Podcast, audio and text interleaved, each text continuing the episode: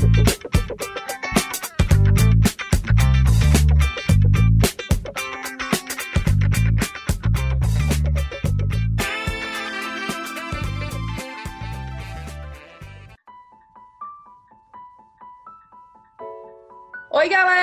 O capítulo de hoje está de volta, o seu podcast sobre televisão. Eu sou Lívia Rocha, sou jornalista, assessora de comunicação e sempre estou ao lado de Volney Batista, jornalista, mestrando em culturas contemporâneas e novas tecnologias. Olá, Volney! Oi, Lívia, tudo bem? Eu já tava com saudade da gente bater esse papo, sabia? Eu fico esperando a semana toda, a gente grava uma vez por semana, eu fico esperando a semana inteira para ficar trocando figurinhas sobre televisão, sobre novela, que é o que a gente vai falar no assunto de hoje. E tô muito ansioso pelo papo de hoje. Volney, hoje eu até já contei para nossa convidada.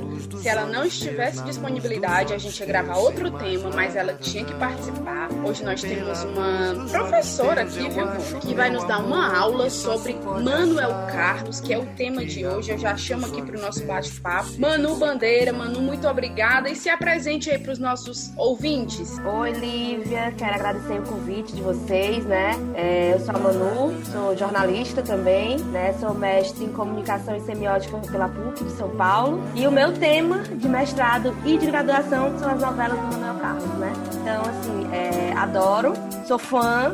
A minha mãe brinca que eu consegui ganhar dinheiro, no caso que eu tinha uma bolsa, então eu não paguei o mestrado, consegui me manter com novela, que é uma coisa que eu mais adorava. Ela brinca, nossa, você conseguiu juntar o prazer com o estudo. Ah, eu com certeza. Né? Então, assim, estou muito feliz aí com o convite, espero contribuir aí com a nossa conversa. Nossa primeira convidada, a gente já começou com o pé direito. Com certeza, viu, Volney? Olha, começamos com o pé direito e vamos começar o nosso bate-papo com a novela que já está no ar. É a Globo lançou no Viva, TV fechada, Mulheres Apaixonadas, no dia 24. E em setembro vai ter Laços de Família, que a gente vai falar daqui a pouco. Mas eu quero começar o bate-papo falando de Mulheres Apaixonadas, que é uma das novelas que eu mais amo do Manuel Carlos, porque ele aborda muito assunto nessa novela. Assim, é uma coisa impressionante, é muito bom. O Viva vai colocar reprise completa mesmo, né? Não vai ter corte. E eu sou apaixonada por essa novela, igual o tema, né? Mulheres Apaixonadas, literalmente. Amo a trilha sonora, acho que é a trilha sonora de novela que eu mais amo.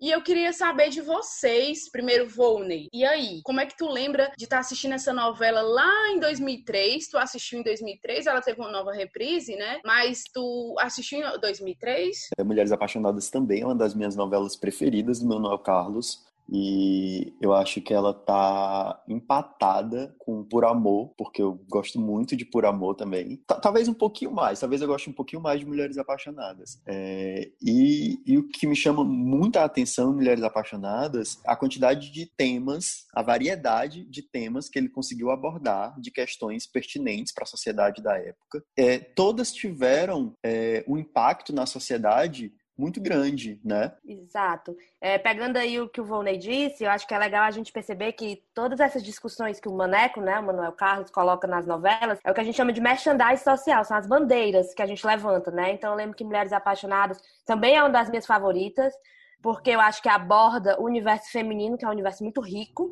e a gente percebe essa linha de abordagem dele em todas as novelas, todas as protagonistas são mulheres, todas as novelas dele tocam em assuntos das mulheres, e as mulheres nas relações do cotidiano, as mulheres nas relações de trabalho, as mulheres e suas demais facetas, né? Então acho que isso aí é muito importante a gente abordar.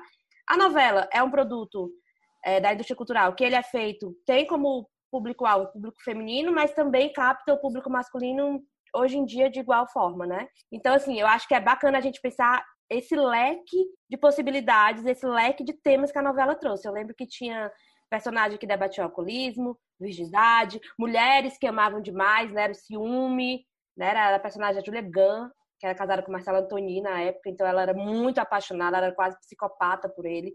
Né? Tinha vários temas, tinha o amor de primo, tinha um padre que se apaixonava, aí o grande drama da novela era se ele largava a batina, né, para ficar com a Lavínia Vlasak, né? Então, assim, Isso. assim, era um leque de temas. Aí a, a Kalina Dickman era a Ed Viges, que aí era o tema da virgindade antes ou depois do casamento, né? Tinham vários temas que eram abordados. Então, eu, assim, eu selecionei alguns pontos, como a Manu já falou. É, ele trabalha o alcoolismo, com o personagem da Santana, da Vera Holtz. Ele trabalha a agressão doméstica, com o Marcos e a Raquel, que é o personagem, os personagens do Dan Stuba e da Helena Ranaldi. Ele trabalha os maus tratos a idosos, né, com a Doris, a Regiane Alves e os avós dela, o Leopoldo e a Flora. Ele trabalha o casal homoafetivo composto por duas mulheres, que na época era um tabu. Né? Quem não lembra do, do, de Torre de Babel, é, o casal lésbico, ele foi tão mal recepcionado pela sociedade que a Globo teve que explodir o shopping da novela para matar a personagem, né? Perfeito, e aí ele trabalha também o relacionamento abusivo, como você já falou, é, que é no caso da, da Heloísa, que ela ama demais o marido dela, o, o, Sérgio, né, que era visto como um amor. E ele trabalha também a violência urbana, quando ele toca na morte da Fernanda, da personagem da Vanessa Gerbelli, né? Perfeito, são todos esses temas. Olha o leque de possibilidades. E todos temas que tem como protagonista as mulheres, né? Acho que é bem legal a gente dizer isso todos, to, ele aborda todas essas possibilidades e todas são abordadas a partir do olhar feminino, né? Uma vez eu lembro que eu li na entrevista que ele deu que ele gostava porque ele dizia que as mulheres eram fontes de inspiração, né? As mulheres tinham uma maneira de ver o mundo diferente. E aí ele gostava de abordar isso na novela. Então assim, é, essa novela ela é espetacular. Quem não assistiu vale a pena ver de novo vou usar aqui um clichê, né? Mesmo sendo no Viva, dá para assistir, tem muitos vídeos na internet, né? É uma trama que ela envolve você do começo ao fim, e é uma trama que eu acho que a gente não pode esquecer que ela é permeada de paixões, né? Porque apesar de ter todas essas discussões na novela, qual é a discussão central? É o encontro amoroso. A gente não pode esquecer disso, né? A busca pelo amor, assim, eu acho que isso sempre permeia novela, as novelas no geral. Mas as do Manuel Carlos, a gente não tem aquele maniqueísmo que é o bem contra o mal, a gente tem personagens mais palpáveis, personagens mais reais, né? A novela funciona mais como um espelho da sociedade. Quando eu digo espelho da sociedade, eu não quero dizer que a novela é tal e qual o que acontece na vida real. Senão, a vida real não era novela, a novela é ficção. Mas a novela, as novelas do Manuel Carlos, todas têm uma pincelada de realidade. Todas passam em bairros que a gente conhece, todas passam, os personagens toda vida, eles estão fazendo, é, estão trabalhando ou fazendo alguma ação corriqueira, andando no calçadão, no shopping, né? Isso tudo traz o telespectador para dentro da novela. Como você falou, Vônia, da violência urbana, né? A violência urbana no Rio, daquela época, estava muito séria. Ele trouxe para dentro da novela. Teve um tiroteio, uma personagem faleceu. Então, assim, é uma coisa que a gente vê direto no Rio de Janeiro, até hoje, mas na época estava muito mais forte. Então, assim, é legal a gente reforçar essas pinceladas que ele de realidade. Eu lembro até que no capítulo que eu falo mais dele, assim, da escrita dele, eu pontuei ele como cronista do cotidiano, porque é uma grande crônica do nosso cotidiano, do cotidiano carioca. Aí, claro, eu vou fazer a ressalva que vão dizer assim: ah, é do cotidiano da classe alta do Rio de Janeiro. Concordo. É uma, uma classe bem específica, com algumas pinceladas, né? Mas é um cotidiano da classe média alta do Rio de Janeiro, né? Que permeia Exatamente. Barra, Leblon. Verdade. Só pra gente contextualizar, Mulheres Apaixonadas, ela foi ao ar pela primeira vez entre fevereiro e outubro de 2003 teve audiência de 60 pontos, o pico, né, em torno, uma média realmente muito alta.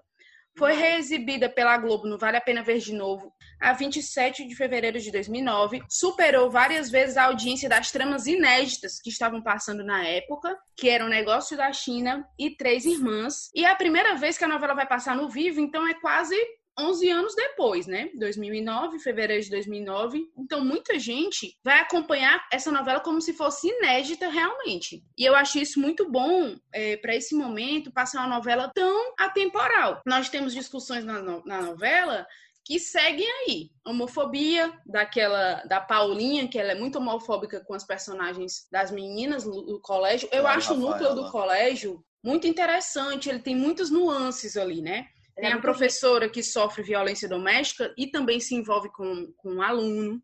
Tem o uhum. alcoolismo, que vocês já citaram da Santana. Tem a virgindade da Edviges. Então, acho que são temas que ainda estão muito, muito atuais. É, o Manuel Carlos, ele é conhecido, ele era conhecido, porque ele já não faz novela já tem algum tempo, mas ele era conhecido por colocar muito atores no elenco, né? Então ele passava de 100 atores tranquilamente. E em Mulheres Apaixonadas é uma das novelas que eu mais percebo quanto que ele aproveita bem vários personagens, né? Não tem tanto personagem que é só a escada, né? Como se costuma falar é, na dramaturgia, que faz só trocar com, com outro personagem mais importante. É, tem personagens que têm histórias significativas para a trama da novela, né?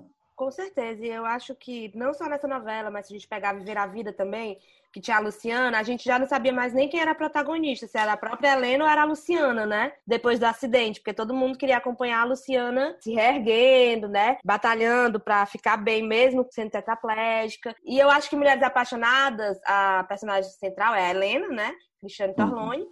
É uma das poucas que não é a Regina Duarte, né? É a Cristiane Torlone. Mas eu acho que a trama nem gira só ao redor dela. Né? Tem, tem tantos núcleos fortes, como você mesmo destacou, Vânia, tem tantos personagens, tantas histórias, que a gente.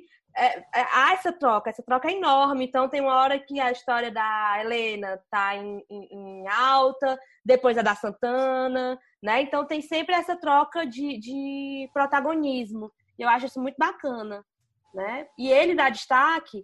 A gente sabe que a novela é uma obra aberta, né? E aí, por obra, por obra aberta, entendam que é uma obra que é escrita, gravada e editada paralelo à exibição, então a gente tem geralmente 40 capítulos e depois a, até a novela ser lançada. E aí para frente ela é gravada, editada, feita quando está no ar. Então assim, se sente muito a recepção do telespectador. E isso é fundamental para o andamento da novela. Tem é, finais que são mudados, né? Você citou da Torre de Babel mesmo, por causa da recepção tem é, personagens que ganham mais destaque porque estão com mais destaque na sociedade, tem personagens que morrem, que somem, né? A gente sabe que o telespectador ele também dá um pouco do tom da novela. E eu acho assim que a gente está vivendo, enquanto sociedade, um momento muito difícil, né? Com a pandemia, né? Com os problemas políticos, econômicos, sociais, não só do Brasil, mas como do mundo. E aí você mergulha no universo do Manuel Carlos, das novelas palpáveis, né? Que trazem um pouquinho da vida real. Até interessante, eu, por exemplo, eu não tô acompanhando nada dessa novela que tá no ar. Fina Estampa. Eu acho a novela besta. Porque é só, sinceramente, eu até gosto de das vilãs, mas vilãs tipo Nazaré Tedesco, novelas boas, legais. Uhum. Eu acho essa Fina Estampa muito besta. A vilã não convence, não tem profundidade. O mocinho que era pra ser o Dalton Vig, né, o René, zero, zero carisma, pelo, nesse papel, tá? Então, assim, eu acho que não pega. E aí eu acho que a Globo, como um todo, tá apostando nesse retorno dessas novelas mais é, queridas, né? Que mexem com a emoção. E isso Manuel Carlos faz como ninguém. Com certeza. E um detalhe, assim, uma coisa que não tem nada a ver, mas tem a ver. Mulheres Apaixonadas marca a última novela do Rodrigo Santoro antes dele virar o que ele é hoje. Porque eu lembro que essa novela, aquelas memórias que vem quando a gente vai conversando, ele teve que sair um tempo, ele até se despede, porque ele já ia gravar, na época, eu acho que era As Panteras Detonando, aquela participação dele. E, depois, e ele passou muitos anos sem gravar a novela, e é, um, é, é até marcante isso. Um dia, até ele falou numa entrevista, que Mulheres Mulheres Apaixonadas foi durante aquela novela que ele já começou a ser chamado. E o personagem dele é um típico macho escroto, né? Se a gente lembrar, eu problematizando já. Porque ele ama a prima, mas se casa com a Marina, Isso. que é a Paloma Duarte que faz. Exato. E, e tipo assim, é o que a Manu falou. Os, as mulheres nessas no, nas novelas do Manuel Carlos, principalmente nessa, elas são a força de todos. Elas que determinam as coisas, elas que tomam as decisões. E é uma visão muito bacana. E o que sempre me chamou a atenção nas novelas do Manuel Carlos foi justamente isso, de não ter aquele vilão clássico. O vilão é uma doença que a pessoa pega, é uma, uma, uma neta que é ruim com o avô, que são coisas que infelizmente acontecem, mas não tem aquele vilão assim muito clássico de ah, vou só fazer maldade. Até fazendo um paralelo com Fina Estampa, que é um, uma vilã muito rasa. Quais são os motivos para ela ser tão ruim com a mocinha da novela? Entendeu? Não tem.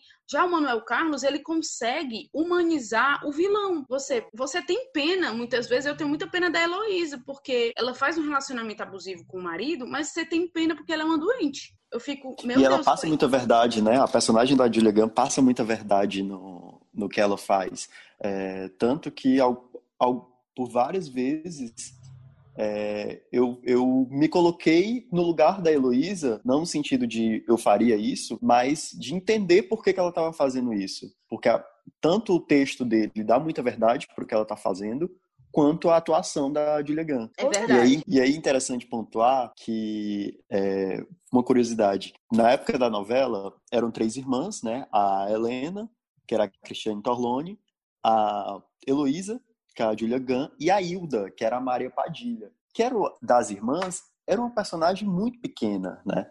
E a Maria Padilha estava extremamente descontente durante boa parte da novela, e o Manuel Carlos disse, não, a sua, a sua trama ela vai se desenvolver mais para o final. Fique calma, fique tranquila, que eu estou preparando um, um, bom destaque para você. E é, no, mais para o final da trama, ela tem ela passa por um câncer, né? Um câncer de mama. Ela descobre um câncer de mama e ela ganha, o personagem dela ganha um destaque e, enfim, volta aí o merchandising social também é, na novela. E aí eu te pergunto, Manu, é, se você considera que é função da novela levar para o debate da, da sociedade essas questões e promover esse merchandising social. Eu vou, eu vou dizer que tu fez a mesma pergunta quando eu defendi, tu, tu, fez a mesma pergunta de um participante da minha banca de mestrado. Ele me perguntou se novela era informação ou entretenimento. é a mesma pergunta, assim, para finalizar, ele falando, falando, né, do, do meu trabalho. Aí ele finalizou, e aí, para você, novela, é informação ou entretenimento? E eu acho que a novela tem sim um espaço de discussão, é necessário, né? A gente vai falar mais para frente depois de Laço de Família sobre campanha de medula, de doação de medula, de medula e a gente vai perceber que durante a novela aumentou em 400%. Então assim, olha o poder que a novela tem de trazer esses temas, né? Muitas mulheres que estão em casa pegando a questão da violência doméstica nem sabem que estão no relacionamento abusivo e quando assistem determinada personagem passando por situações parecidas, começa a cair a ficha. Então, eu acho que a novela tem esse papel fundamental. Tem que discutir temas atuais, tem que discutir temas relevantes, tem que discutir temas importantes para a sociedade, né? E eu acho que Mulheres Apaixonadas é um exemplo de diversos temas que lá em 2003 eram importantes e que são fundamentais até hoje, 2020. Né? Eu acho que esses temas têm que ser discutidos. E no olhar das mulheres. Né? Então, assim, eu acho que o Manuel Carlos faz isso de uma forma brilhante. Não fica aquela coisa colocada, forçada. Fica uma coisa natural, faz parte da história, faz parte do personagem, que eu acho que isso é muito legal também. Porque senão viraria um merchandising comercial. Já imaginou? Ai, meu Deus, eu tô é, bebendo todo dia, tenho que ir pro AA. Né? Então, assim, opa, propaganda do AA. Não é assim que funciona. Exatamente. Ele mostra a personagem sofrendo, tentando descobrir o que é que ela tem, tentando é, vencer sem conseguir, até o momento que ela pede ajuda, que ela descobre como fazer. Né? Então, assim, é muito natural essas discussões. E aí eu tiro meu chapéu porque eu acho que o roteiro dele é muito redondo nesses pontos. É exatamente, Manu. Agora tu foi num ponto que ele não discute por discutir. Eu vou criticar aqui até outro autor, é, lembrei muito do Valci Carrasco, que botou naquela o outro lado do paraíso temas importantes, mas que parecia isso, parecia uma propaganda de ah, não seja pedófilo, mas não uhum. foi bem tratado isso, sabe? E o Manuel Carlos não. Ele faz de forma tão natural, tão, tão real assim, tão real mesmo, que você diz, olha, eu conheço uma pessoa que é desse jeito, olha, eu conheço um cara que é alcoólatra, eu conheço uma mulher ciumenta, eu conheço um professor que teve um caso com um aluno, entendeu? É uma coisa realmente muito real. Eu acho que você foi no ponto aí. Exatamente. Assim, eu lembro que na discussão do Valci Carrasco de Outro Lado do Paraíso, a violência contra a mulher ficou bizarra, né? Era na noite de núpcias, ficou muito jogada, ficou uma cena à parte, né? A, a cena de um coaching tratando de. pra tratar a menina que tinha sofrido pedofilia, tinha sido abusada, um coaching, uhum. sabe? Pra descobrir que a menina tinha sido abusada. Não tem o menor nexo. Eu lembro que a Sociedade Brasileira de Psicologia psicologia caiu em cima. Então, assim, não foi bem construído. Quis se discutir, não teve uma bagagem, os personagens não eram desses o suficiente, ficou cenas jogadas, aleatórias. Você sabia que tava ali só pra causar alguma discussão, que a discussão nem existia de fato, né? Assim. Isso. Diga, Volney. Sim. Não, eu ia perguntar para vocês, dessas questões que Mulheres Apaixonadas trouxe, qual a questão que vocês acham que foi mais bem trabalhada? Qual era a questão que, que mais prendia vocês na época? Eu achei a, a questão da virgem masculinidade da Edviges, do homossexualismo das meninas e do ciúme da Heloísa, esses três foram que, os que mais me chamavam a atenção. O da Edviges achei bem construído, porque existem meninas daquele jeito, com aquela criação, e ao mesmo tempo existem meninos como o Eric Marmo, que acaba se envolvendo com outra menina, por causa do, do amor carnal, né, da atração, que também acontece. O da Heloísa, eu acho que foi construído desde o primeiro capítulo, lá do casamento até o final, permeia toda a trama da novela e de forma pontual a violência urbana também. Para mim, a Julia Gunn deu um show. Sim, eu acho que foi para mim foi um dos que mais que mais me marcou foi a questão da mulher que ama demais. E ela amava demais e ela amava amar, mas ela sofria porque ela via que o marido dela tava insatisfeito e aquilo era uma série de brigas. Então assim, era mostrando que o amar demais é uma doença, não é legal. Então assim, acho que foi um tema que eu não tinha visto ainda desse jeito em nenhuma novela, né? A gente tem o tema do ciúme, da possibilidade, mas abordado com outro viés, mas de, de fato esse do ama, né? Mulheres que amam demais, assim, é, foi muito bem abordado por ele. A Vera Holtz, pra mim, dá um show de atuação. Eu, eu acho que ela, como Santana, você ficava com tanta pena daquela professora que não conseguia, que não conseguia se tratar, né? E era boa professora, mas estava sempre ali na beirada do vício. Aí eu concordo com a Lívia, eu acho que o tema da Edwidge também, da virgindade, é um tema que até hoje está na nossa sociedade, né? A virgindade é um tabu, né? Muitas mulheres são medidas, é, medidas que eu digo assim, são tratadas de forma é, de produto mesmo, de venda, de troca, de relações abusivas. E a virgindade, ela é isso. A gente tem esse tema, está presente em todas as religiões, né? Em todas as famílias, né? Os, os meninos, tem muitos meninos que dizem assim, ah, não dá, aquela daí não dá mais valor, já não é mais virgem, né? Então, assim, por quê? Né? Os homens podem ter isso, as mulheres não. E aí eu achei legal que a Lívia colocou o personagem do Eric Marmo e ele tinha uma relação com a filha da empregada da casa dele, não era? Que também, olha aí, outro. A Gracinha, personagem da Carol Castro, né? Carol Castro. Então ele tinha, um, ele tinha tido um caso com ela adolescente, aí ela volta e ele, que não, né, não tinha relações carnais com a namorada, fica ter, tem relações carnais com ela. E aí é permitido? Né? A sociedade via isso como natural e a menina que queria ser virgem até o casamento não era natural, era o que ela não quer, né? Então assim, acho que são discussões bastante interessantes. Uma discussão que, que mexeu também comigo é da violência contra a mulher, porque eu acho que o Dan Stuba, ele eu tinha medo do Marcos. Eu tinha pavor do Marcos da raquete. Eu ficava, meu Deus, assim, sabe? Eu acho que poderia talvez ter sido abordado um pouco mais, né? E eu não teria colocado todo mundo pra morrer ali no final. Pronto! Mulher, esse é... final não, não combinou. É, a tá? gente tá dando spoiler logo. Eu, eu sou revoltada ah. com esse final até hoje. Tu acredita? Foi um final muito criticado, né? Foi, Foi muito criticado. Eu lembro que, que teve uma delegada da Delegacia da Mulher que ela deu várias matérias falando sobre qual sobre o desserviço que a novela prestou, porque com ele morrendo, dá a entender que a, a lei não era liberta, capaz. Né? Que a lei não, não era então capaz de, de, de, Exatamente. Eu acho que eu também não gostei, não. Ó, oh, mas eu, aqui é BBB, eu quero comprometimento. Eu quero que vocês escolham uma. Vocês passearam por vários e não escolheram um tema. Qual, tipo, qual tema que vocês acham que é o mais bem tratado? Eu pra mim é o da Heloísa. Também, vou concordar. Mulheres que amam demais. É, né? Eu, eu gostava muito do da Heloísa, e assim como também, não sei porque gostava muito da trama da Lavinha Vlasak na hum, época. Mas, que é um senhor tabu, né? Nossa. Mas hoje, da última vez que eu, que eu reassisti, reassistindo a novela agora no Viva, é, eu acho que eu fico com o alcoolismo da Vera Holtz, sabe? É muito sofrido a construção do personagem da, da novela. A trama, né? Ela, ela é. dá um show, assim, você sente o sofrimento dela e ela quer se libertar, ela não consegue, não né? Consegue. Assim, é, é muito difícil. E eu acho muito interessante seu alcoolismo, que é uma coisa que tá no nosso dia a dia, no nosso cotidiano, e a gente às vezes passa muito pano, né, pra cima do alcoolismo, acho às vezes muito romantizada. E é, é muito difícil, gente, porque você vai pra uma reunião, tem álcool, você vai pra um, um restaurante, né, tudo tem, né? Você vai pra uma casa de amigo, tem. Então é muito difícil também das pessoas elas entenderem que o, o vício existe, que nem, pra, nem todo mundo consegue ser social bebendo, né? E o caso dela é muito assim, tem aqueles comentários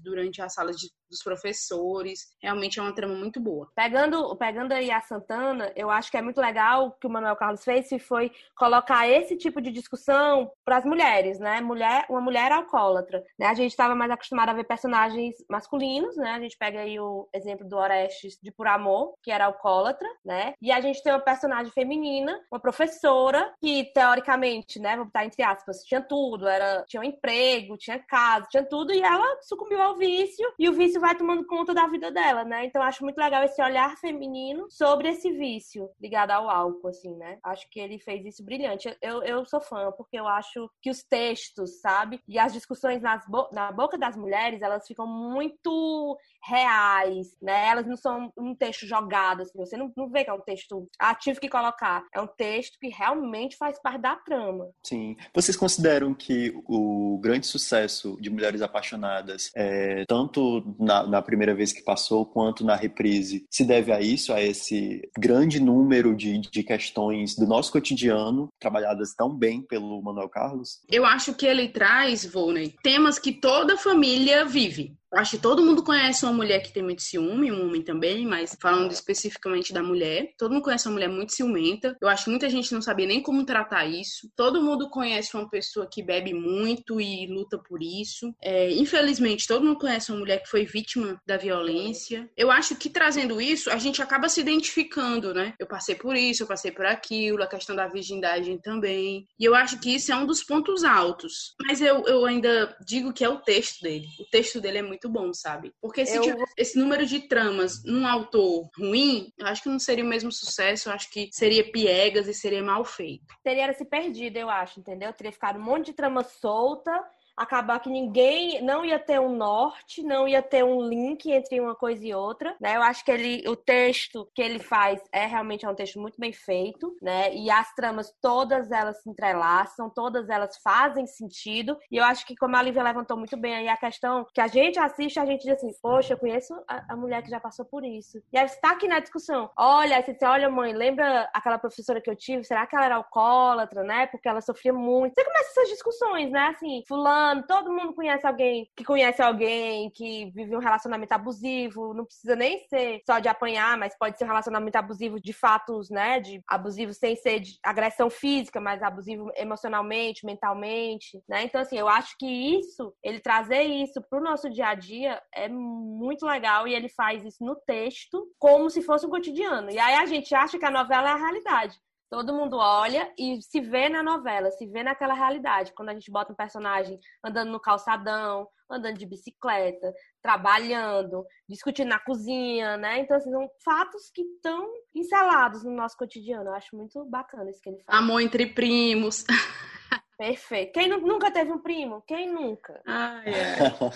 Eu já tive, então assim, quem nunca? Verdade. É, eu, tava, eu fiz uma pesquisa sobre a eficiência do merchandising social colocado em mulheres apaixonadas. Teve um impacto tão grande na sociedade e na política, em, em, em, quem determina as leis do país, né? Que a agressão doméstica, que é trabalhada com o personagem da Helena Ronaldi, na época da novela, o número de denúncias aumentou 40% nos casos de, de mulheres que sofrem violência doméstica. Então, e, e isso, óbvio, é, se prolonga pelo restante do país, né? Com certeza. E é muito é muito interessante a gente pegar isso, sabe? Porque a gente até discutiu antes qual a importância da novela. Tá aí, essa, esse dado aí para mim é fundamental. Só esse dado aí já valia a pena essa novela ter ido pro ar, entendeu? Aumentar Exatamente. 40% o número de, de denúncias é muito importante, é fundamental. Olha o papel, olha o alcance que a telenovela tem ainda, né? Porque muito se questiona com os streams, com as séries, Netflix, né? Que a telenovela caiu de audiência, mas olha ainda o papel que tem, né? Então, assim, eu, eu sou defensora. Eu acho que tem que ter novela, tem que ter discussões, as novelas têm que ter um texto legal. A gente pega até a que foi interrompida pela pandemia, Amor de Mãe. O texto era lindo, as imagens eram lindas, os personagens incríveis. Regina Casé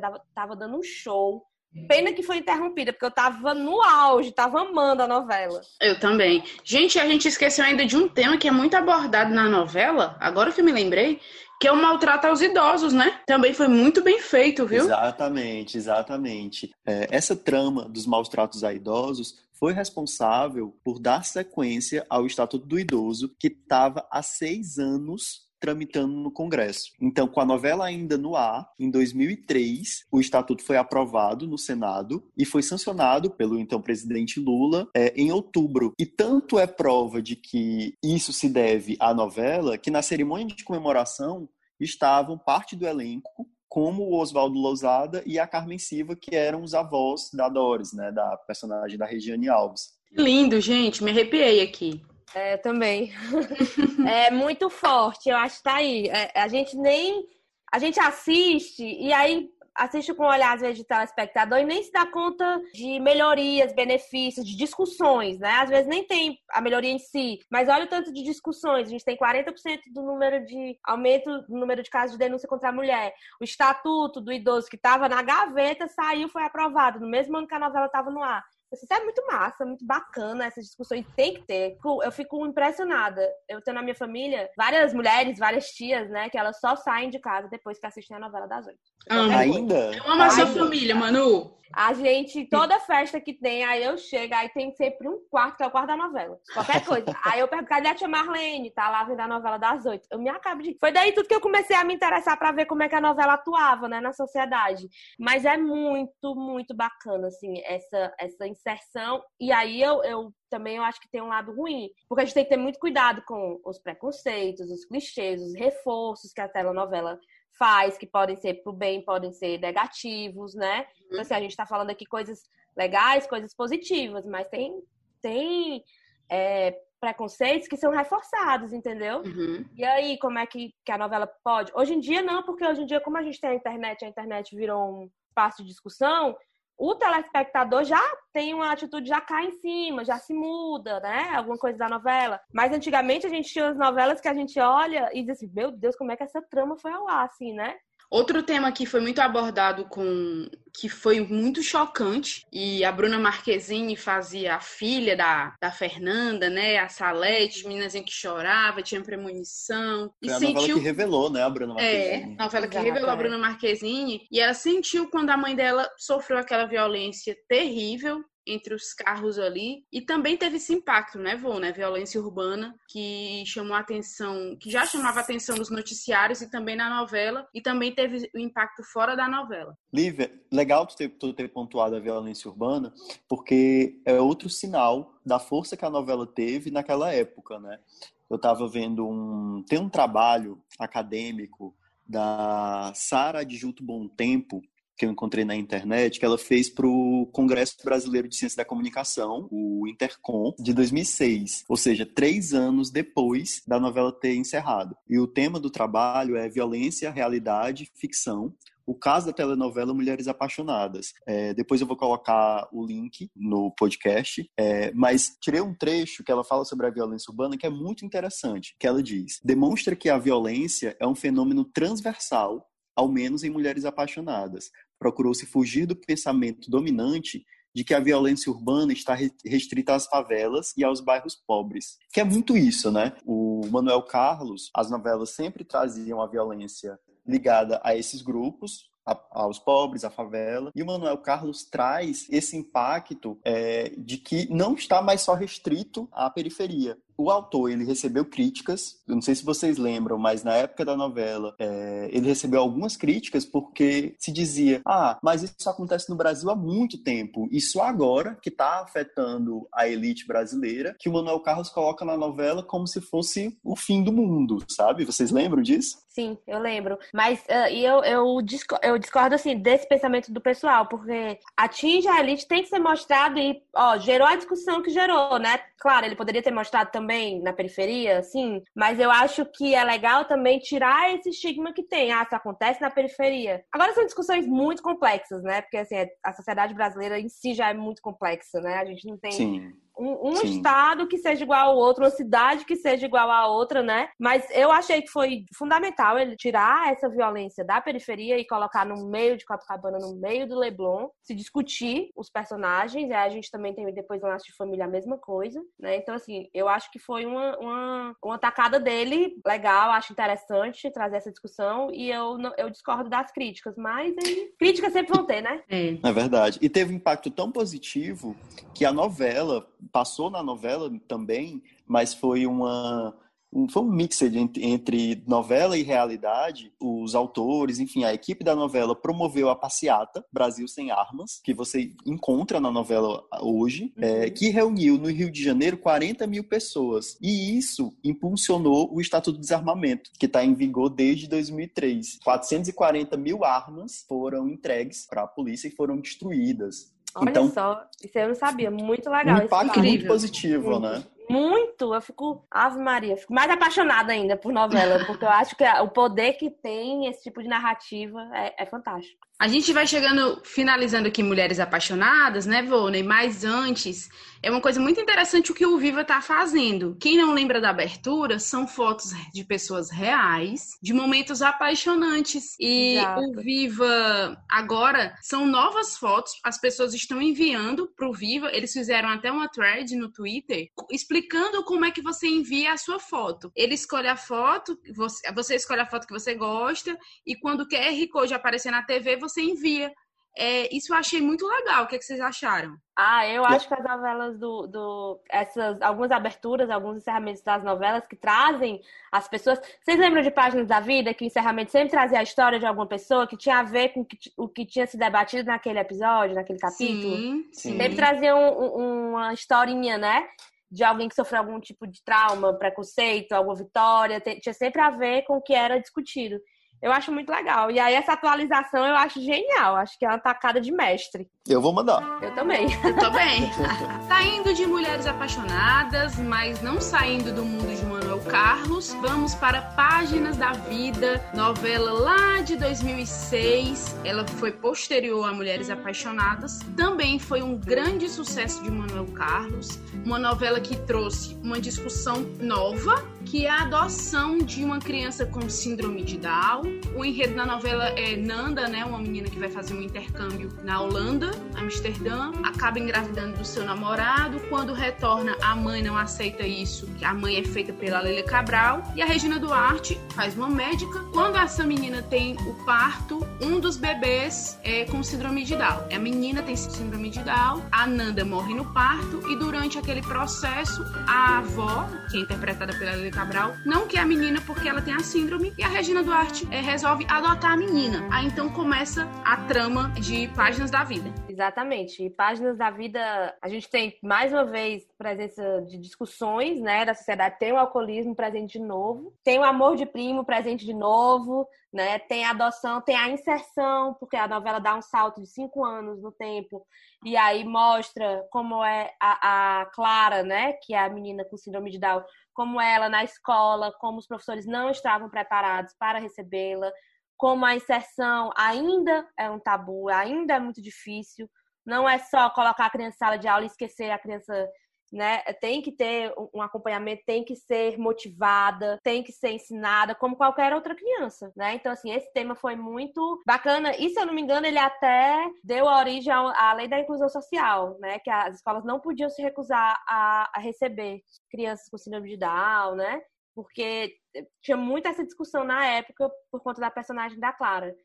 Né? Então, assim, a novela, mais uma vez, a gente tem um núcleo que é o núcleo do Tarcísio Meira, que ele é aquele paizão, e aí tem uns, vários filhos, e ali tem vários núcleos alternativos, né? E todos moram na mesma casa, então é uma grande família muito rica, tem até uma capela na casa. A gente tem mais uma vez o Jorge, que é o personagem do. Tiago Lacerda. Tiago Lacerda.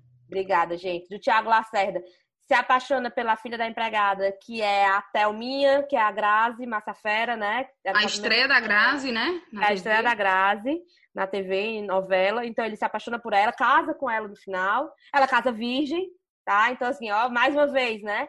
Então a gente percebe que alguns alguns temas a gente pode quase tratar como traços da escrita do Manuel Carlos, estão presentes em 90% das suas obras, né? E Páginas da Vida não é diferente, né? Eu lembro que páginas da vida a gente tem ah, um casal que se apaixona à primeira vista no Cristo Redentor, se conhece, é até o Tiago Lacerda vai bater uma foto é. e se apaixona, né? Então, assim. Cristine Fernandes, a, a Cristine Fernandes, boa. Tem uma série de discussões. Tem um, um médico que é casado com uma médica negra e a filha dele não aceita, porque é preconceituosa, né? Ela não aceita a madrasta negra. É, são discussões muito relevantes. Tem, é, se eu não me engano, tem também um casal homoafetivo. E aí também é, eu acho legal a gente pontuar que os casais que começam a novela juntos, eles não terminam juntos, né? Porque é. uma vez eu li no livro que é a história Sim. do amor no Ocidente. Que o amor feliz não tem história. Minha mãe fica indignada com essa frase. Eu digo, mãe, o amor feliz não tem história. Pelo menos para as narrativas. Quem é que quer ver um casal feliz? A gente quer ver um casal que luta, luta, luta, luta, luta, luta até o final para ficar junto. Né? vem o tempo, vem as, as vilanias, vem tudo. Mas o casal enfrenta tudo e no final ele fica junto. A novela tá aí para isso. O alcoolismo acho... é a história do pai da Marjorie este é o... né? Manu? Isso, é o Bira. É o Bira, que ele era casado com a. Com a filha do Tarcísio Meira, já me lembro dela, que era a filha mais velha do Tarcísio Meira. Manu, a história da homossexualidade é entre o personagem do Marcelo e do Rubinho, que o Marcelo é interpretado pelo ator Thiago Pique e o Rubinho é o Fernando Eiras. E eles querem adotar um filho. Perfeito, ainda bem que tu lembrou, Olivia. É exatamente isso. Aí a adoção, né, que até hoje se discute, por casais homoafetivos, é, de crianças por casais homoafetivos, né? E, para, e, se eu não me engano, depois também nessa novela, essa adoção ficou mais. Como é que eu vou dizer? Deixou de ser tão tabu, né? Se discutiu mais esse tema. Então a gente teve um aumento. São temas que estão presentes no nosso dia a dia, a gente precisa discutir sempre tem que ter espaço que tá lá escancarado mesmo para falar, não pode ser tabu, entendeu? Bom, o que é que tu lembra dessa novela? Eu, eu gostava muito da trama da, da Marjorie este ano, gostava muito do romance dela com Pedro Nestle, não sei porquê, e eu da também. luta dela com o pai era uma trama muito rica e foi quando eu percebi que a Marjorie este ano era uma grande atriz. Eu sempre gostei dela desde a época da Malhação, eu já percebia que ela tinha um talento muito grande, mas nessa novela foi que eu percebi o quanto ela ainda poderia emocionar a gente, sabe, com as personagens dela. E aí é uma personagem sofrida, né, porque a, a mãe dela se separa do pai para ficar com o amante, que é o, é o José Maia, e aí larga o marido, o marido começa a entrar no alcoolismo e a filha não perdoa a mãe, né? É porque abandonou o pai e o pai. A mãe dela é a Natália do Vale, né? Perfeito, Lívia, obrigada. Natália do Vale. Natália isso. do Vale, é verdade. E a gente tem a Ana Botafogo também nessa novela, né? Tem, que é ela faz dela a filha também. de uma das. do, do Tarcísio Meira. Isso, é isso? É. isso, Então elas são irmãs na novela. E ela é dona de uma escola de dança. Tipo, de uma galeria multiarte que tem escola de dança, café. É onde sim, o núcleo sim. também gira. É muito forte. A Marjorie deu um show, assim. E aí tem uma cena que ela resgata ele da rua, que eu assisti um dia desse de novo. Falei, meu Deus. Porque é, é, quase um pai e uma filha mesmo. Assim, é tão verdadeiro que você se emociona com a dor daquela é. menina. Ela dizendo, pai, eu não aguento mais. Então, assim, e o pai, sabendo que tá né, magoando ela, é muito difícil, muito doída essa cena. E ela ameaça sair de casa, né? Quando a ficha Isso. dele começa a cair, é, de que ele tá perdendo. A única pessoa que tá ali ao lado dele o tempo inteiro, ele, ele tá perdendo, né? Fala fazer... do Pedro Nestlin e me chama muita atenção porque ele é um namorado muito compreensivo com ela, né? Ele sabe o que ela tá passando. E eles são primos, né? É, eles é. são primos. Oh, o Manuel Carlos de novo trazendo romance entre os primos. Demais, toda novela dele praticamente tem. O que chamou a atenção para ti de abordar páginas da vida no teu TCC? Porque assim, um, a primeira porque estava passando quando eu estava fazendo, né? Que foi exatamente 2006, quando eu comecei o TCC. Tava fazendo e eu queria fazer uma novela do Manuel Carlos. E aí quando eu resolvi fazer, ia estrear, né? E aí eu, eu falei, ah, então vou acompanhar. Aí eu tinha acesso aos vídeos também, porque no YouTube já tinha praticamente tudo nessa época, né? Foi lançando paralelo, então era uma novela que era de fato pra, era fácil de eu acompanhar. Era a novela era a novela dele. A gente não sabia se ele ia escrever outra depois. Ele já estava ameaçando é, cancelar, cancelar, que eu digo assim, parar, né? Que ele já estava muito cansado. Ele já vinha dando sinais de que ia parar. Eu achava que ia ser a última dele e parecia que era, né? Assim. Então, é, eu resolvi fazer ela. E eu achava legal porque, assim, era uma novela, como do próprio Manuel Carlos, a maioria, né? Ela tinha muitos núcleos, né? E, eu, e a história principal, que era o que eu queria abordar mesmo, eram as histórias de amor. E aí eu conseguia ver, por exemplo, é, diversos modelos de amor que a gente carrega desde o início da civilização. Amor romântico, amor congruente, que é a possibilidade de a gente viver vários amores ao longo da vida. Eram várias histórias de amor, que era o meu foco principal. Era como é que o Manuel Carlos coloca essas várias histórias de amor dentro do cotidiano ficcional que ele cria. Aí é isso que eu abordo no meu TCC. E aí no TCC, na graduação, eu abordei só páginas da vida E no mestrado eu abordei outras. Abordei o autor em si, né? Como ele constrói. Aí é mais, o leque é maior de novelas. Na graduação eu abordei Páginas da Vida, né? E no mestrado eu abordei as três mais recentes. Escolhi três para abordar. E aí, é, Manu, no teu trabalho, tu, tu, diferencia esses amores, né? Como você já falou, e categoriza entre cinco amores.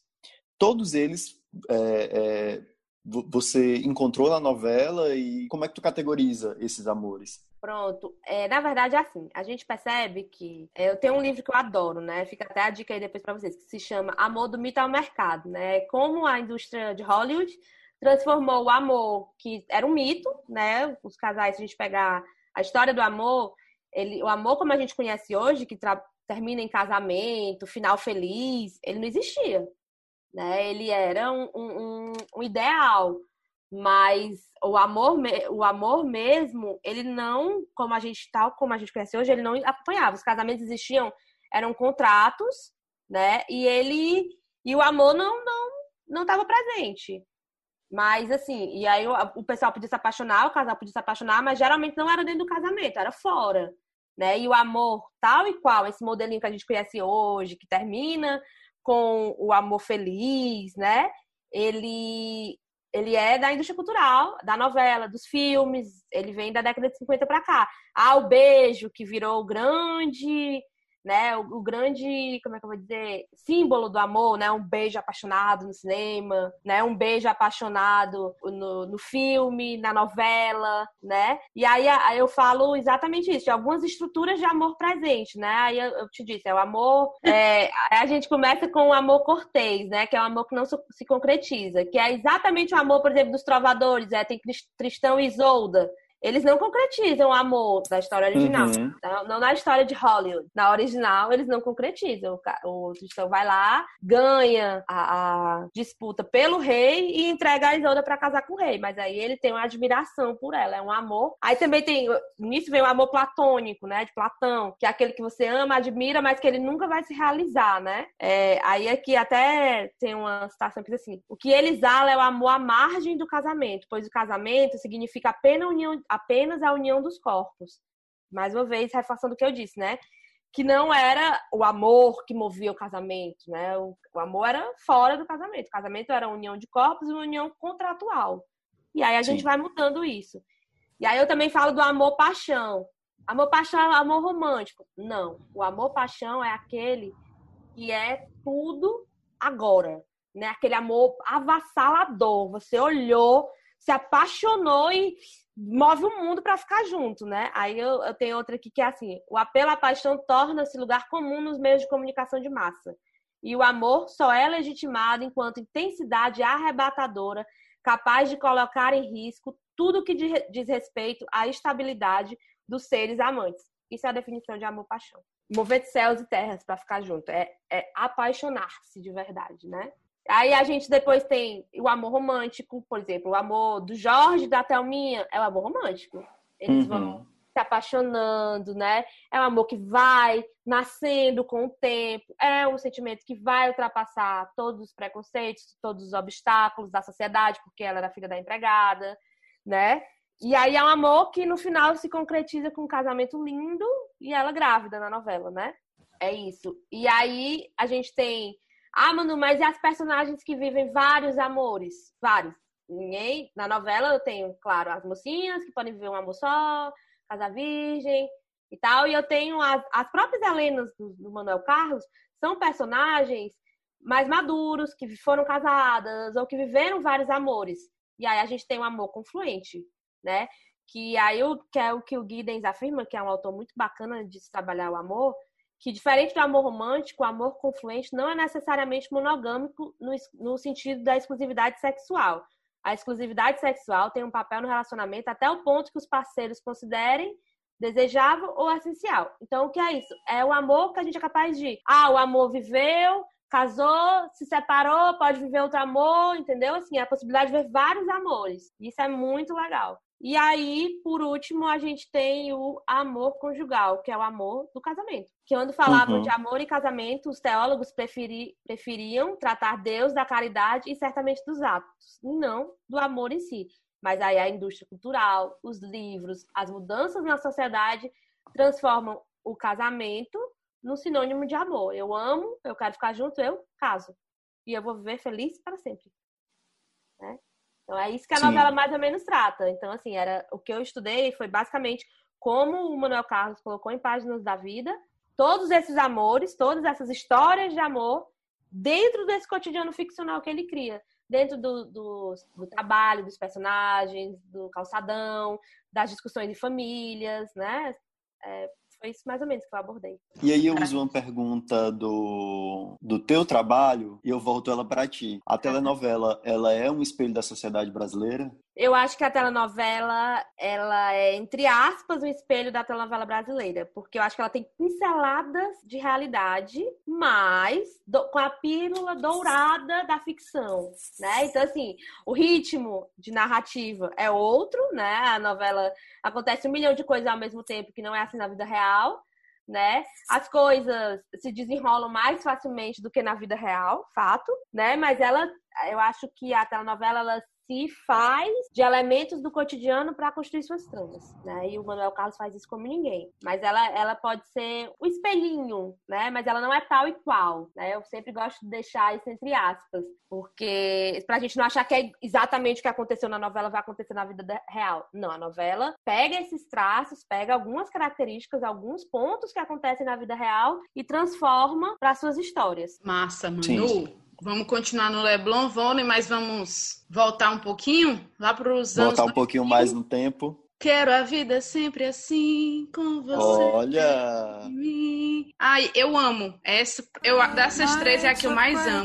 Em setembro, nós teremos a reexibição no Vale a Pena Ver de Novo, na Globo, de Laços de Família. Que novela maravilhosa, que novela linda. A novela tem 20 anos, né? Ela se passou no ano 2000, começou em junho de 2000, foi até fevereiro de 2001. Essa vai ser a quarta exibição. Ela foi reexibida no Vale a Pena Ver de Novo entre fevereiro e setembro de 2005 e passou no Viva entre fevereiro e outubro de 2016. Eu assisti três vezes já, vou assistir pela quarta vez, com certeza. A novela foca no triângulo amoroso entre Helena, Edu e Camila e no drama da Camila quando descobre a leucemia. Gente, e aí, Laços de Família? Qual a expectativa de vocês para rever essa novela? Que para mim é o ápice do texto do Manuel Carlos, a maturidade dele dos personagens, como ele leva a trama, para mim é 10 10 essa novela, sem defeitos. E eu acho que é uma das melhores Helenas. Eu tiro o chapéu mesmo da Vera Fischer, porque eu acho que ela é uma Helena, que é a Helena mesmo, assim, ela é, ela une a beleza, né? Porque é uma mulher muito bonita, com a força, né? Ela é mas ela ao mesmo tempo que ela é louca pelos filhos, ela é uma mãe, mas ela é uma mulher e ela não deixa de ser uma mulher, né? Tudo bem que ela abre mão do Edu pela filha, mas ela deixa isso muito claro, ela não abaixa a cabeça, entendeu? Ela não é uma Helena é, sofrida, ela é uma Helena vitoriosa, do meu ponto de vista, assim. Eu acho que ela, é, ela é uma personagem muito legal. É, essa novela é toda muito boa. Gente, a novela é. Quem não assistiu, assista. É incrível, vale a pena. Vale a pena ver de novo, mais uma vez. Pela quinta vez, quarta vez, porque é incrível. Assim, é uma... eu já vi várias vezes, eu vi todas as que reprisou e ainda vi na internet, que eu adoro. Realmente, assim. Eu acho a trama espetacular, eu acho as discussões incríveis, né? Eu acho. É uma das minhas Helenas favoritas, o... porque as da Regina Duarte, eu não sei se eu peguei um abusinho, né? Apesar de eu gostar. Mas, enfim, né? É, eu acho que a Vera Fischer deu show em Viver a Vida. Eu acho que a Thais Araújo não era para ser a Helena, né? Porque ela é muito nova e as Helenas sempre foram personagens mais maduros, então eu acho que distou muito, né? Mas eu entendi, eu entendi que foi necessária aquela Helena, né? Para quebrar alguns tabus, para né? Para dar voz. Mas assim, eu não é a minha Helena favorita, até porque eu acho que a trama gira mais em torno da Luciana. Que aí eu, eu vou discordar de ti em um ponto que eu acho que o Manuel Carlos não soube fazer uma Helena tão contemporânea, sabe? Sim, concordo. Aí talvez tenha se perdido na, na da Thaís Araújo, né? Isso. E você, Volney, o que, que, você acha de Laço de Família e de outras Helenas? Eu vou, eu vou voltar com a relatora, com a Manu. Eu acho que, que a Vera Fischer é a minha Helena preferida. Porque é, é, um personagem, sim, muito rico e casou muito com o tipo de atuação da Vera Fischer. Ser Helena, aquela Helena, casou muito com o tipo de atuação dela. Com certeza, você falou tudo. Casou com Eu ela, também... aquele personagem foi para ela. Foi para ela. Eu também gosto muito da, da vilã, da Alma. A minha ah, vilã preferida do universo do Manuel Carlos é a Branca Letícia de Barros Ah, essa é imbatível, a melhor de todas. Melhor de todas. É Suzana Vieira em Por Amor. Mas a alma ela é uma vilã muito requintada, né? E aí eu não tô falando de, de riqueza, não. Eu tô falando de, de humor ácido, eu tô falando de. Uma ironia fina, né? Ela é Exatamente. É fina, assim. E é uma alma que a gente também vê muito por aí, viu? Exatamente. Aquela que quando ela fala assim, quando a Camila tá lá sentada. Mas você tá muito fraquinha, né? Você. Gente, isso são comentários que a gente escuta no nosso dia a dia. Perfeito, é exatamente É um isso. comentário maldoso que eu não quis ser maldoso, né? Eu tô só não, eu preocupado só com você. É, é, eu só tô alertando, mas eu não quis dizer nada não, né? Outro destaque em Laços de Família, para mim, sem dúvidas, é a Capitu, Giovanna Antonelli, aquele triângulo amoroso Giovanna da Capitu, do Fred e da esqueci o nome da Regiane Alves na novela, da Clara. É, eu gosto muito também e é uma grande trama, né, que marca muito a Giovanna Antonelli pro estrelato. Essa novela leva ela pro é um, estrelato total. É um divisor de águas para ela. É um divisor, divisor de, de águas. águas. total. E Principalmente vocês... na na, na perdão, Lívia, só hum, pode falar. Principalmente na exportação das novelas, né? A personagem dela ganhou tanta visibilidade quando a novela da Globo foi exportada que ela viajava para divulgar, porque o personagem ganhava muito espaço, ganhava às vezes até mais espaço do que os próprios protagonistas. Foi o responsável por ela ganhar a Jade, né? Foi. É, anos depois, que foi a, a, a, grande protagonista dela. E eu gosto muito da, do personagem da Capitu, que o Manuel Carlos ele consegue é, dentro daquele, ele, o Manuel Carlos ele sempre faz novelas falando sobre a elite carioca, falando é, meio higienizado, né? E ele consegue humanizar a prostituição. Fica todo mundo torcendo pela, pela Capitu, não é, Manu? Ninguém torce para ela se dar mal, todo mundo torce para ela conseguir sair daquela vida, casar e ser feliz com o Fred, né? Assim, é. Então é, é uma prostituta humanizada, que você é. sofre, você acaba entendendo que ela só foi para aquele caminho, porque ela não tinha o que fazer, né? Eu acho que isso é muito legal. Acho que foi muito bem escrito o texto dela, sabe? A, a história dela, a trama dela, ali dos pais idosos, né? Dela ter que ajudar em casa. Muito, é muito, muito legal, assim. É uma das minhas personagens favoritas também, a Capitu. E o nome, né? Assim, essa referência, Capitu, Olhos de Ressaca, né? Até do próprio Machado de Assis, né? Sim. Que ninguém sabia se a Capitu tinha traído ou não o Bentinho, né? Capitu, caráter duvidoso. Acho que tem muitas referências semióticas aí.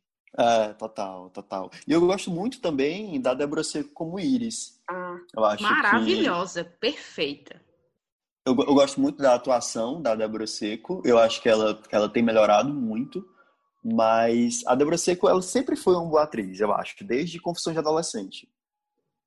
E, eu, e ela, como Iris, eu não conseguia detestar tanto ela, porque eu achava ela divertida e porque ela fazia, fazia maldades com a, com a personagem da Carolina Dickman, que eu, que eu tinha nojo da, da, da Camila. E ela tem uma construção muito boa, porque ela é uma menina mimada, ela é uma menina super nova, apaixonada pelo, pelo José Maia, que é primo do, do, do pai dela, ou da mãe dela, né? Primo do pai e muito mais velho. E, é, e o personagem dá uma virada quando a mãe dela morre, o personagem da Lili Cabral, né? Eu acho que o grande morre... defeito da Iris é gostar daquele troglodita. E ali a gente tem um machismo escancarado, né? Assim, porque ele era quase um macho cavalo, né? Meu Sim. Deus. Horrível. Não, ele era, ele era, ele era um assediador. É... Ele, o, que, o que ele fazia com a, com a personagem Cíntia. da Helena Ranaldi... Com a Cíntia, com a Cíntia, que era veterinária, né? Era assédio, era estupro, ele beijava é. ela à força, sabe? Tem uma cena que ele força ela no estábulo, assim, que é. Hoje em dia aquilo ali é totalmente assim, inaceitável, né? Não digo hoje em dia, mas assim, não, talvez aquela cena não existisse, né? Porque tem, a gente tem que ter um cuidado com o que a gente está escrevendo. E a gente tem um personagem que praticamente violenta a mulher no local de trabalho dela. É sem noção, assim. Olha essa discussão. É. É. é. Tomara, que, tomara que o Brasil problematize isso agora que vai Eu acho que essa, esse exibido. momento, é, é, isso envelheceu muito mal. Uhum. É, Mas eu acho, Lívia, eu acho que na época era, era romantizado esse eu personagem. Mas eu acho que também não, eu, eu, eu, pelo menos não consigo julgar, sabe? Uhum. Porque senão, senão soa meio anacrônico. Ele tá guardado dentro da, da, daquela época. Sim. Concordo. A gente pode pegar até exemplo mesmo no Netflix agora que tem aquele 365, né? Que Sim. romantizaram um sequestro. Sim. Um sequestro, Sim. violência, um assédio. Não é mulher que é... E hoje, e hoje, eu acho que esse personagem serve pra gente. Porque o que mudou foi a sociedade, o que mudou foi a nossa, o nosso modo de ver aquela atitude, né? Hoje, eu acho que ele continua sendo importante porque ele muda a nossa visão. Né? A gente está vendo as atitudes dele de forma diferente. Então ele continua sendo importante. É do que não fazer, é de como não ser macho, é de como Exatamente. não ser homem. Exatamente. Acho é. que você falou e... tudo, Volney. É isso mesmo. E o personagem da Iris, querendo ou não, ele confronta, né? Isso. Ele confronta é. ele, ele confronta ele. Mas, gente, tem também essa novela tem outras tramas, né? Tem a estreia da Juliana Paz nas novelas. Ai, Vocês lembram? A... a Ritinha. A Ritinha que trabalhava na casa do... da Alma, né? Se envolvia com o patrão, com Danilo. É. E ela tem gêmeos dele no final, né? Tem os filhinhos. E ela morre, né? No... Morre. Ih, ela morre eu tô contando aqui. Ela morre Ih, no parto. Spoiler. Spoiler. Alerta spoiler, não ouçam. né? Mas, assim, é, é, mais uma vez aí o envolvimento do, pra... do patrão com a empregada, que a gente já falou de tantas tramas, né? Então, assim, e que tá enraizado na nossa sociedade, né? Que, é, que são assuntos que a gente discute, que precisam ser discutidos. Sim. E aí, é, eu pergunto para vocês. Eu gosto muito dessa, dessa, dessas novelas do Manuel Carlos no final dos anos 90 pro começo dos anos 2000, que é que foi por amor, Laços de Família, Mulheres Apaixonadas. E aí depois e, e Páginas da Vida também, eu ainda considero uma grande novela dele. Mas as, as duas últimas, Viver a Vida e Em Família, elas caíram muito, né? Muito. Vocês, vocês, vocês consideram. Por que vocês acham que, o, que as, as novelas não tiveram o mesmo sucesso que tinham antes? Porque não foi ele que escreveu 100%, né? Ele tinha uma equipe de colaboradores, aí as novelas já não tem 100% do texto dele no sentido de um texto tão redondo como as outras, isso fica para mim claro e evidente, né? Assim, na, na estrutura final da novela. Ele tinha uma equipe que trabalhava com ele, mas já não era mais ele 100%, entendeu? Porque uhum. ele não uhum. conseguia, ele já estava muito idoso né? A Sim. última que eu acho que é ele 100% é que tu disse aí foi Páginas da Vida, foi a última. Páginas da Vida. Pronto. Que foi ele, que a gente achava que ele ia parar em Páginas da Vida, que ele não ia mais fazer. E aí, né, pediram para ele fazer mais duas, mas aí já era todo com a equipe. Então, acho assim, tinham outras pessoas, não, ah, não estou responsabilizando as outras pessoas pelo fracasso. Mas eu acho que quando não é um, o, ator, o autor escrevendo 100%, talvez o texto não fique tão a cara dele, tão redondinho como se esperava. E aí eu acrescentaria mais uma coisa, que é o fim da parceria dele com o diretor Ricardo Odton. Sim. Páginas da Vida ele fez com Jaime Jardim, que eu acho, ainda considero, como eu falei, uma grande novela. E as outras duas, é, eu não sei se é o estilo de direção do Jaime Jardim, ficou uma novela muito diferente do que o, o Ricardo Odton fazia. É, o Ricardo Odton era quase uma arte, né? Era uma obra de arte, né? Assim, a filmagem, a edição, o roteiro, a construção dos personagens, era tudo muito bem casado, né? E aí você vê clara e evidente essa quebra. Que o Volney perguntou sobre o problema que ele não conseguiu sucesso nas últimas novelas, eu acho que, tratando-se de Viver a Vida, ele. O Manuel Carlos, vamos ser sinceros, ele nunca soube escrever sobre uma classe mais pobre. É verdade. A classe dele é Leblon, é aquela galera assim. Barra da Tijuca, não, né? Branca. Não é o lugar de fala dele, não é o lugar não, de fala. E é gente branca também, né? Isso aí eu problematizo.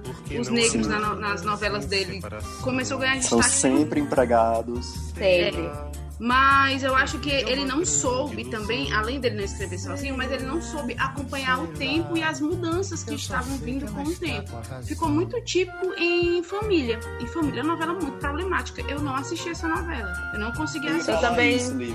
Eu não assisti, gente. Não posso nem falar dela. Porque eu achava muito bizarro o roteiro. Eu ia falar isso. Eu acho que, por exemplo, se hoje é, a gente reassistindo Mulheres Apaixonadas e daqui a pouco Laços de Família, tem capítulos que às vezes é um mesmo dia. Um dia inteiro é um capítulo. Não sei se deu para entender. Sim, e sim. essas duas últimas dele já estavam vindo na época em que tinha é, novelas muito boas que eram muito mais ágeis. E eu acho que o Manuel Carlos ele não conseguiu acompanhar esse ritmo também. Perfeito, Vona. Eu acho que é exatamente isso. Concordo em tudo que você disse. É, a novela mudou, o ritmo da novela mudou. A gente tem as novelas de sucesso favorita, é, Avenida Brasil, que é o ritmo, pegada quase de cada capítulo é um, é um episódio individual, né? E as novelas Sim. dele, como você disse, era praticamente um capítulo se desenvolvia numa conversa, né? Era na casa, então era um, uma narrativa bem mais lenta. As né? clássicas cenas de café da manhã, né? É... café da manhã gigante, hotel, todo, mundo, todo mundo conversando amenidades, porque tem, tem cenas inteiras de conversa que não leva nada a lugar nenhum.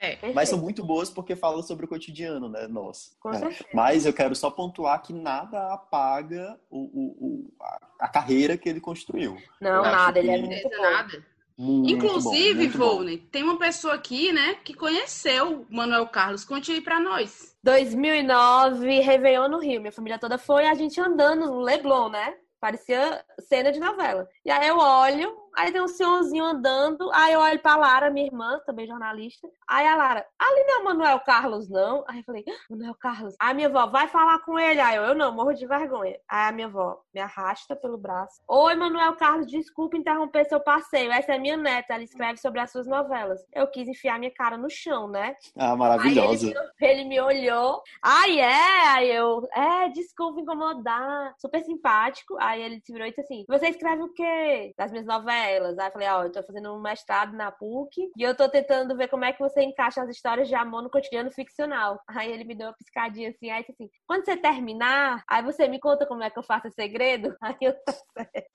Coisa mais fofa. Mas aí eu nem pude conversar muito, porque tava começando a chover. Aí ele tava com a cuidadora, aí ela levou logo ele assim pra dentro. Mas muito Você tirou foto com ele? Sei não, foi tão desnorteado, que depois que eu, eu falei, putz, não bati uma foto, né? Ah, e a gente poder, tava poderia tão... mandar agora para mulheres apaixonadas a foto né? com ele. Não, e ele tava, e a gente não tava nessa era do celular, fotografia, né? Saca o celular e a foto, né? Então era ah, da, sim. era a cybershotzinha, né? Mas com certeza se fosse hoje eu não deixaria de registrar. Ele foi muito simpático. E aí depois ficou eu, a minha avó e a Lara assim parado. Falei com o Manuel Carlos. Ai meu Deus, o tema do meu TCC, o tema do meu mestrado. Foi demais, foi uma experiência única, em pleno Leblon. Em pleno Leblon, que maravilha. Eu não conheço o Rio de Janeiro, mas eu tenho certeza que no dia que eu conhecer, eu vou pisar no Leblon e vou ficar só escutando as músicas de bossa nova, assim, ah. me sentindo dentro da novela. Lívia, você anda no calçadão, aí você viu, só que amor ficou. muito bom, muito bom. Gente, então, escutando bossa nova, escutando, escutando o samba de verão, como a Manu bem colocou aqui. Nós vamos passear pelo Manuel Carlos assistindo as suas novelas novamente, agora no Viva e também no Vale a Pena Ver de novo. Finalizando essa participação aqui com a Manu, mas Manu, fique aí que você vai participar dos nossos quadros. Nós temos dois quadros aqui no nosso podcast capítulo de hoje. Lembrando que você pode nos assinar nas plataformas de áudio, no Spotify, no Google Podcasts, na Apple Podcasts. Vocês podem nos assinar nesses, nessas plataformas de áudio e, claro, claro, nos seguir nas redes sociais. E vamos para o primeiro quadro, que são dos momentos ruins da semana, né? Que é o quadro Quem Vai para a Geladeira. E aí, Ivone Batista, quem vai para a geladeira para você nessa semana? Ó, oh, eu vou eu vou desviar e vou passar para convidada. Vou é pra... dar esse. Manu, quem tu coloca na geladeira? Ah, sempre vou colocar ele, o presidente da República, Jair Bolsonaro, sempre. Muito bem, Manu. E você, Volney? Olha, Lívia, eu vou acompanhar a Manu, viu, essa semana. Ainda sobre o caso do Bolsonaro ter se referido ao repórter, ter respondido ao repórter sobre aquele caso da, da Michelle, esposa dele, ter recebido 89 mil reais do Queiroz. E quando o repórter perguntou, ele falou: Minha vontade é encher tua boca com uma porrada. É, é inadmissível que um presidente da República se comporte desse jeito, é inadmissível ele se reporte à imprensa dessa forma e é inadmissível mais ainda que ele não tenha uma resposta plausível sobre esse caso. Então, Bolsonaro, de novo, para a geladeira vai mais profundo aí. E tu, Lívia? É, eu não vou conseguir também sair dessa seara, vou colocar na geladeira todas aquelas, aquelas pessoas que foram para frente do hospital chamar uma criança de 10 anos que sofria abuso desde os 6 de assassino, é, de assassina. Isso, isso nunca vai entrar na minha cabeça, como é que esse tipo de gente se chama cristã. Mas assim, gente, a gente tem um outro quadro que é para falar das coisas legais e o Manu, que é uhum. o horário nobre. O nome já diz tudo, né?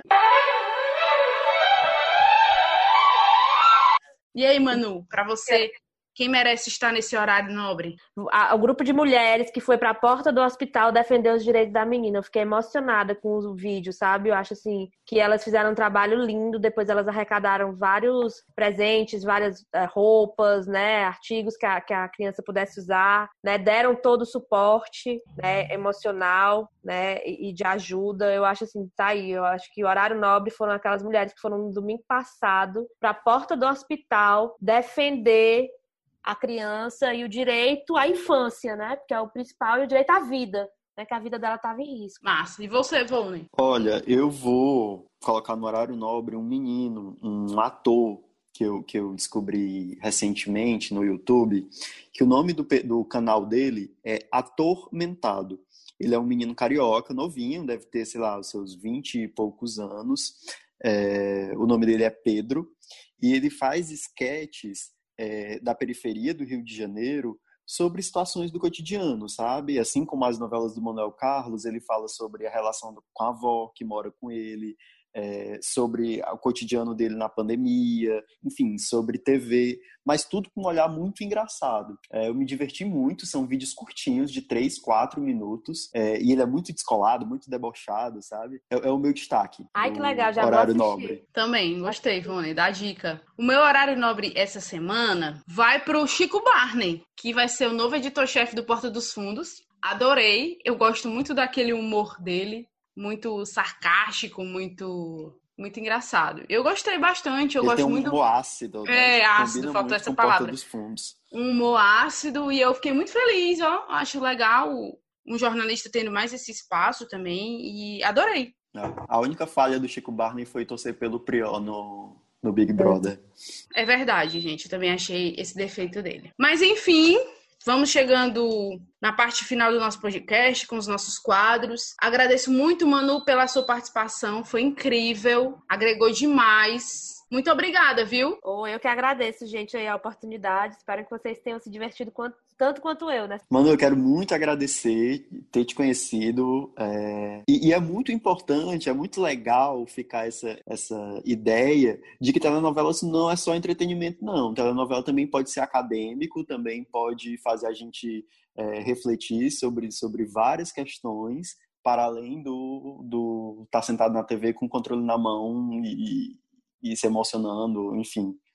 E, enfim, muito obrigado por, por ter participado do podcast. Eu que agradeço, Volney. Assim, eu sou uma defensora mesmo que a telenovela tem que ocupar o seu lugar de entretenimento e o seu lugar de discussão, né? A gente tem que tentar achar um equilíbrio aí entre as duas coisas, sem esquecer que uma depende da outra, né? Eu não tenho uma telenovela 100% entretenimento e eu não tenho uma telenovela 100% informação, senão vira jornal, né? Então, assim, eu tenho que ter um equilíbrio entre as duas coisas, que hoje a gente conseguiu fazer umas discussões pontuais bem interessantes. Olha, essa tua definição é a novela do Manuel Carlos. É entretenimento entretenimento é? e a informação é Mulheres Apaixonadas, né? Exatamente. Então, gente, bora assistir Mulheres Apaixonadas no Viva? 11 horas. E depois Laço de Família na Globo.